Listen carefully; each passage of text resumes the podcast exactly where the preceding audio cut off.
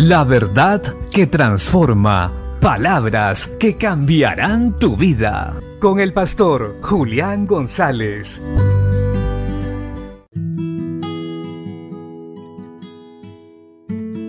La Biblia dice en el Evangelio de Marcos capítulo 11 versos 22 al 24.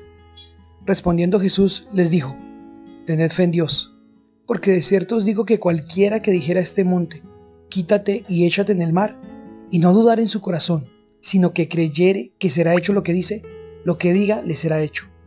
Por tanto os digo, todo lo que pidiereis orando, creed que lo recibiréis, y os vendrá. Jesús deja algo muy claro, que si no creemos en Dios, que si nuestra fe no está sustentada y puesta en el Todopoderoso, ciertamente por más que oremos o hagamos algo para Él, no veremos resultados. El Señor dice, crean en Dios, porque la base de nuestra comunión con Dios es la fe. La Biblia dice que sin fe es imposible agradar a Dios, y el que se acerca a Dios crea que le hay y que es galardonador de los que le buscan y le buscan de veras. Muchas veces todos aquellos que creemos en Dios no hemos recibido algo, no hemos alcanzado metas, no hemos logrado cosas más poderosas en Dios, porque lo que pedimos lo hacemos en fe. Pedimos que Dios cambie nuestra familia, pedimos que Dios transforme nuestra vida, pedimos que Dios abra puertas donde no las había, pero no creemos que lo pueda hacer, no esperamos con paciencia que eso llegue.